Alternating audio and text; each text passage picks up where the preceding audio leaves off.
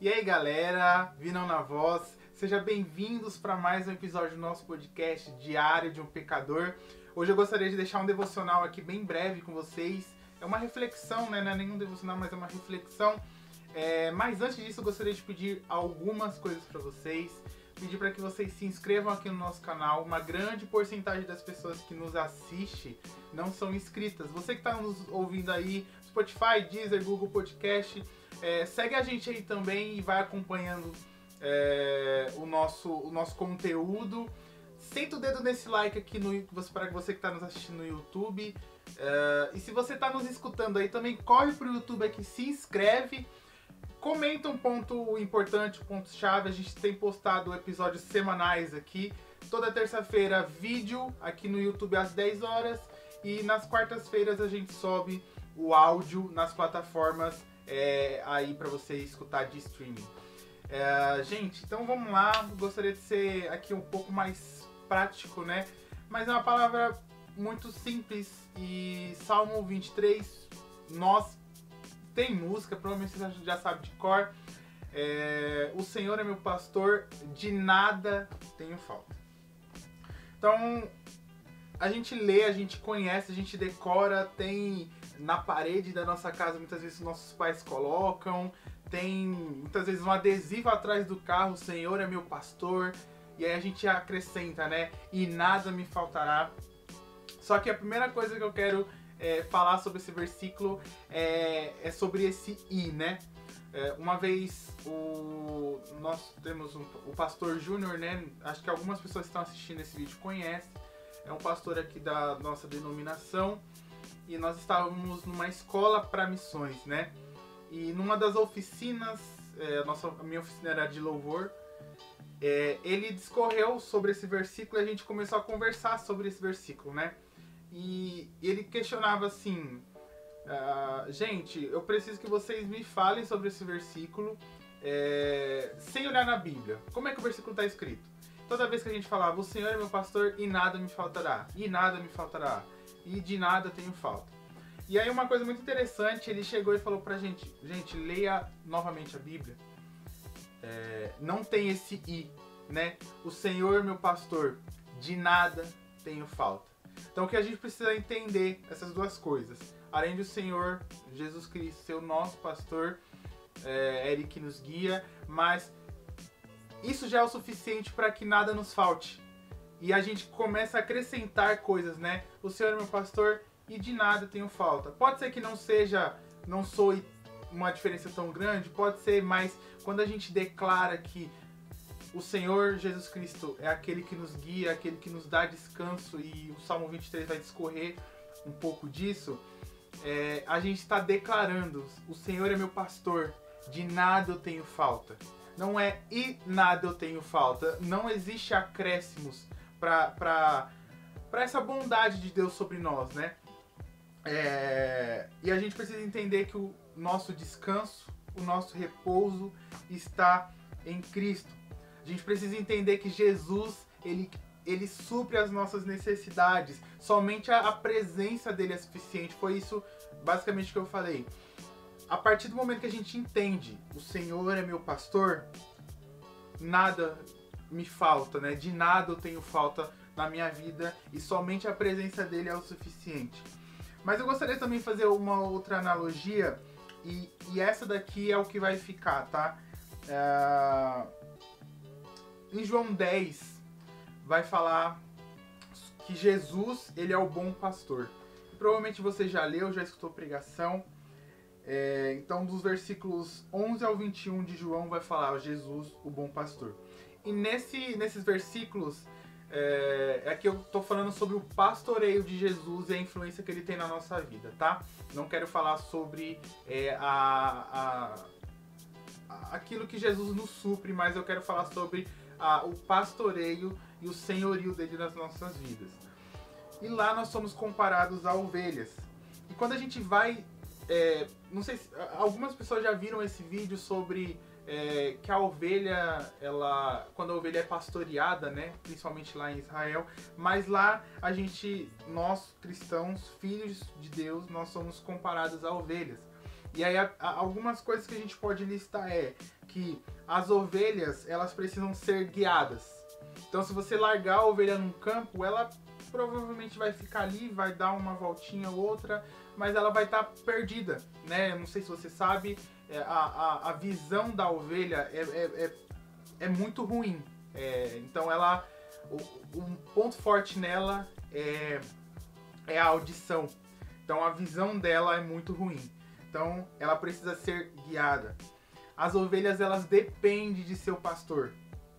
Sem um guia, elas andam sem rumo e elas têm muita tendência a se perder, né? As ovelhas elas são teimosas. Eu não sei se vocês sabem, vocês sabem disso, mas as ovelhas elas são muito teimosas. Tanto é que na maioria das vezes o pastor ele muitas vezes está com um cajado para bater nessa parte aqui, ó, da, da ovelha, é, para ela pô, se orientar, né? A ovelha é teimosa, muitas vezes ela até escuta a voz do pastor, só que ela corre para um lado, corre para o outro e o pastor precisa vir e dar uma cajadada. Por isso é do termo, né? Da cajadada é, nas ovelhas. É, e outras coisas que a gente pode assimilar sobre o pastoreio, né? O senhorio de Jesus. O pastor, e, e lá é importante ressaltar que Jesus está falando que sobre também o ladrão, né? Que, se eu não me engano, eu vou, vou abrir aqui rapidinho. Mas Jesus ele vai falar a respeito do, do ladrão. É, João capítulo 10. Uh, ah, ele vai falar assim no versículo 14, tá? Eu vou ler o, o 14 aqui. É, eu sou bom pastor e conheço as minhas uh, ovelhas e sou conhecido delas.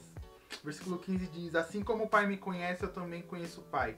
Dou a vida é, pelas minhas ovelhas. Aqui no versículo 12, no versículo 11, vai falar: Eu sou o bom pastor, o bom pastor dá a vida pelas ovelhas. 12. Mas o. Mas o que é mercenário e não pastor, de quem não são as ovelhas, vê o lobo vindo e deixa as ovelhas e foge, e o lobo as apanha e dispersa as ovelhas. Aqui vai falar, aqui tá falando mercenário porque essa é uma versão King James, mas em outras versões fala ladrão. É, coisas que eu quero ressaltar sobre esse pastoreio de Jesus. Primeiro, o pastor ele entra pela porta. Geralmente um ladrão quando ele vai furtar, roubar alguma coisa, ele sempre entra por caminhos que não são os caminhos principais. Então, é, Jesus, né, no caso aqui o pastor, é, ele entra pela porta da frente. A ovelha, ela ouve somente a voz do pastor. O pastor chama as ovelhas pelo nome. Jesus está falando aqui, cara, eu conheço as minhas ovelhas. Eu conheço quem elas são e elas me conhecem. Então, é essa troca, né? Colocando essa troca aqui, mas essa reciprocidade eu conheço Jesus e Jesus me conhece. Ele me conhece muito mais do que eu conheço ele, mas isso é um processo é, constante de, de conhecimento realmente de quem Jesus, de quem o pastor é. As ovelhas elas seguem somente o pastor. Tem um vídeo muito curioso, muito interessante, é, de que alguns turistas em Israel estavam fazendo lá, né, aquela parte turística, tal com guia. E aí o guia fala assim: olha, eu desafio vocês a, a começar a gritar pelas várias ovelhas para que elas venham até nós. E aí as pessoas começam a gritar: vem ovelha, né? Tô, tô trazendo um, enfim, contexto aqui, mas ah, a ovelha vem aqui. Talvez algumas mé, sabe, chamavam é, de, de formas diferentes. E nenhuma das ovelhas dava bola. Nenhuma das ovelhas ligava. E aí quando o guia chega, ele chama o pastor das ovelhas e o pastor só, só dá um comando. Todas as ovelhas vão para onde o pastor estava.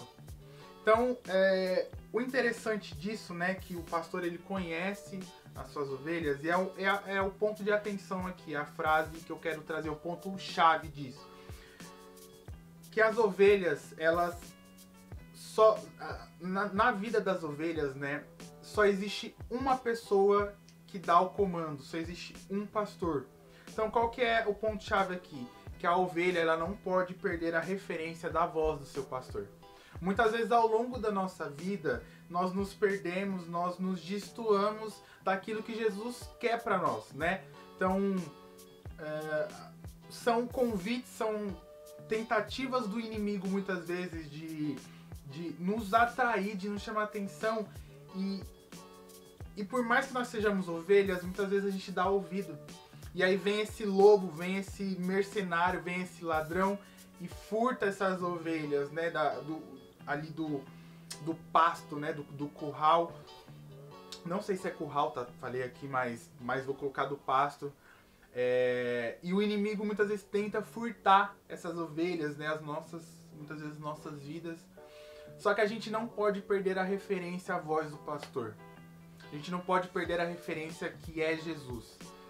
Como eu disse, muitas vezes a gente se perde, a gente é, fica, pô, sabe, sem, sem direção, porque a gente é teimoso, nós somos como essas ovelhas. Muitas vezes a nossa visão é, é, fica obstruída, né? Fica tampada e a gente não consegue ver.